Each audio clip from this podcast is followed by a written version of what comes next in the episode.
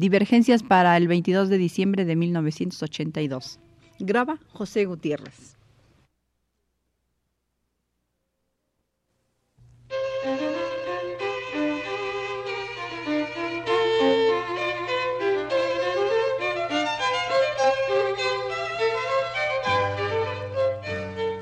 Divergencias.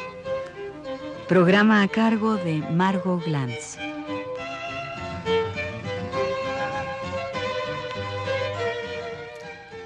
Pasada mm, hablaba yo de una cierta situación un tanto curiosa en estas cartas postales y la posibilidad de un espionaje que conduce también a la posibilidad de la perversidad. Si la perversidad es, según el concepto lacaniano, la búsqueda de un placer que no se determina por una finalidad social o por la de conservar la especie, entonces este texto es absolutamente decente. La felicidad es la familia numerosa, orgánica, bien alimentada, estrictamente vestida entre guirnaldas de flores. Aunque si lo vemos con cuidado empieza a filtrarse un hilito de perversión. Es cierto que las fotos ordenan su universo en torno de una idea repetida hasta la náusea dentro de contextos afirmados frente a una negatividad. La imagen es definitiva. En ella se advierten con singular fruición ciertos elementos. Fuera de ellos no existe el mundo. Es un exceso apoyado en la carencia. Las referencias textuales son reiterativas. Las carencias se adivinan por contraste. No hay placer. Hay planeación, pero dentro de la utopía. La planeación familiar es la generación. El bienestar se contabiliza por el número de hijos y por el número de flores. No tener una mesa con mantel de encajes sería un signo de decadencia. No están los novios recién casados, separados por una mesa pequeña que va cubierta con el consabido mantel y las infaltables flores. El episodio siguiente nos muestra a la misma pareja construida alrededor de una mesa más grande, con un mantel más largo más profusamente adornado por encajes, y con un jarrón conteniendo un número aún mayor de flores. Y sentados al lado de los padres o colocados a su alrededor, otra floración de hijos. No hay placer que no se rentabilice. El matrimonio es igual a familia numerosa. El placer se aísla asépticamente. Ni una sola arruga de la seda, ni un solo botón fuera de su lugar, el pañuelo blanco en el bolsillo o los azares en el ojal.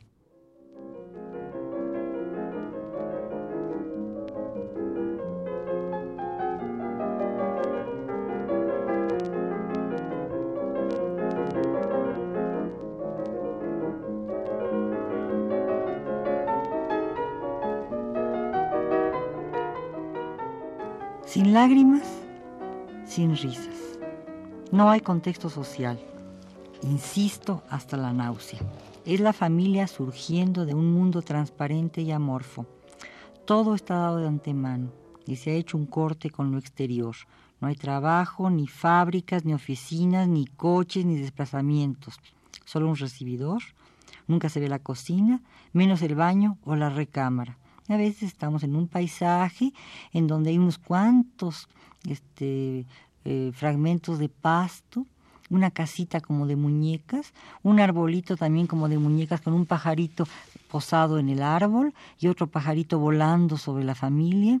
Al fondo un laguito con dos barcos de vela, el padre con una niña cargada, perfectamente engominado, mirando a la niña a los ojos, tomándola del brazo, acariciándola, la madre apoyada en el hombro del marido con una cara de arrobo, dos niñitos este, al lado del padre, a la izquierda del padre, la niña con flores, con un vestido azul, un moño azul en el... Eh, en la camisita, también muy engominada, el niño perfectamente cortado de pelo, con sus, eh, pantaloncitos cortos de una muy buena tela, con sus calcetines que llegan a mitad de la pierna, los zapatos perfectamente boleados, y el niño lleva una especie de caja de chocolates en la mano. La familia ideal. Todo es puro, una pura negatividad. Tampoco hay pasión ni tragedia, ni siquiera melodrama pues no hay lágrimas, no hay risas. Las mujeres manejan una sonrisa enigmática lo Mona Lisa con su candor, sin su misterio. Les cuelga un aire suave de los rostros. La boca apenas se entreabre, se estira, dando paso a una especie de mueca inefable de ternura, y de pronto, en el espesor de un segundo, la cámara capta una mirada equívoca y traicionera, cómplice, ligeramente maliciosa o sorprendida. ¿Infraganti? Lo demás es el justo medio preciso por el que circulan los mensajes. La imagen misma implacable de la felicidad está ante nosotros.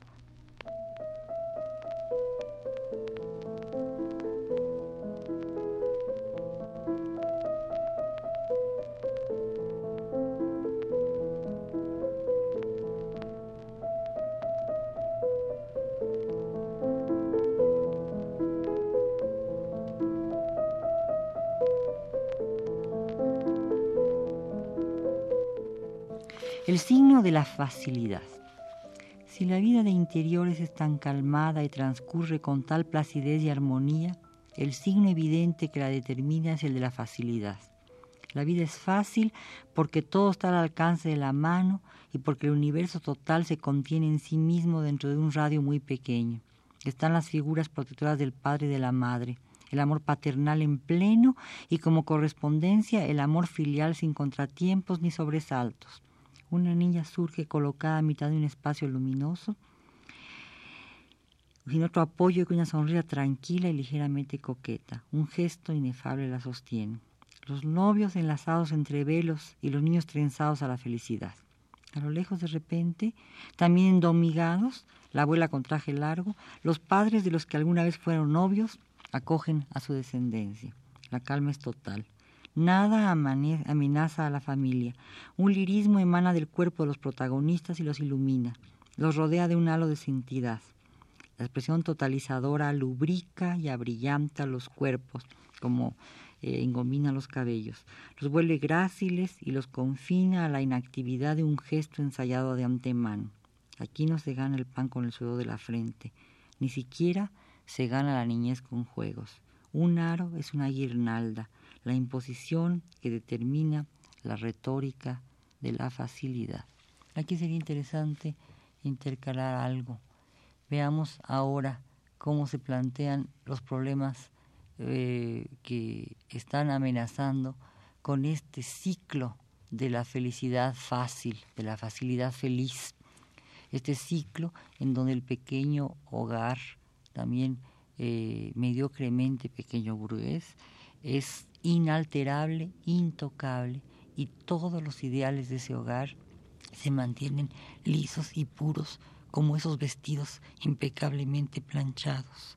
No hay ninguna cosa que amenace. Recuerdo en este momento eh, esta película de Schlendorf, que se llama El ocaso de una ciudad, que acaba de ser exhibida en la Cineteca, en donde por una propina los niños libaneses que aún viven les enseñan a los periodistas extranjeros cómo duerme una familia.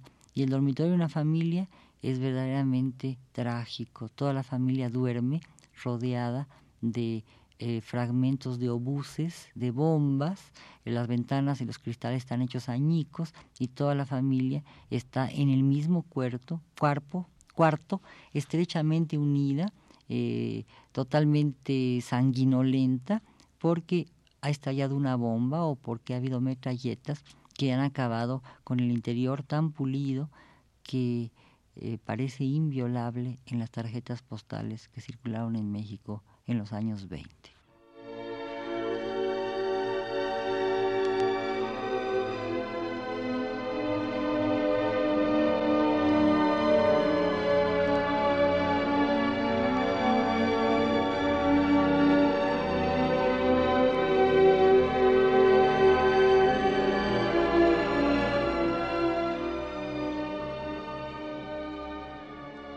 Cualquier tiempo pasado fue mejor.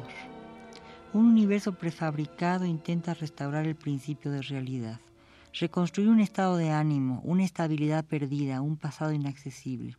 Las tarjetas postales son el remedio de los antiguos viajes transatlánticos, los viajes de importación.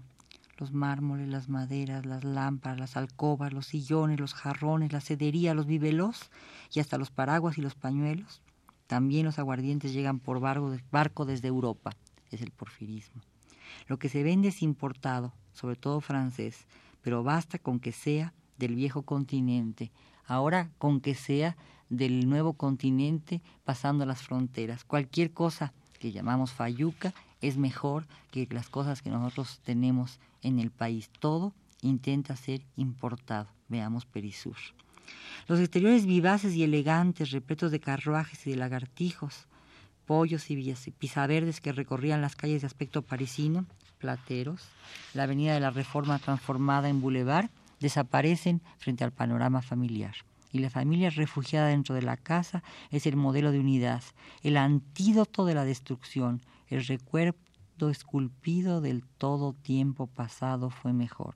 Es decir, se invalida ese periodo sangriento de la revolución. Estamos de nuevo en la paz y el progreso de la era porfiriana. No hay nada que la nuble y no la nubla porque el ideal pequeño burgués se ha consolidado dentro de la casa.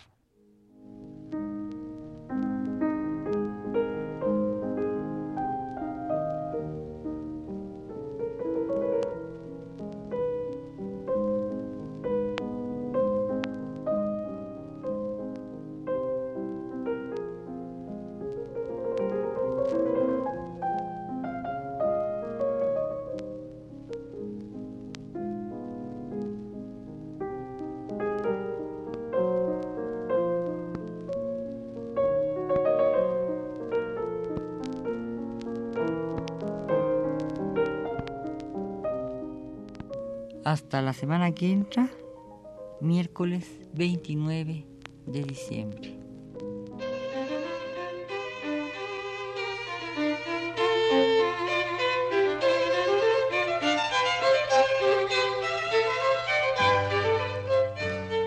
Divergencias. Programa a cargo de Margot Glantz.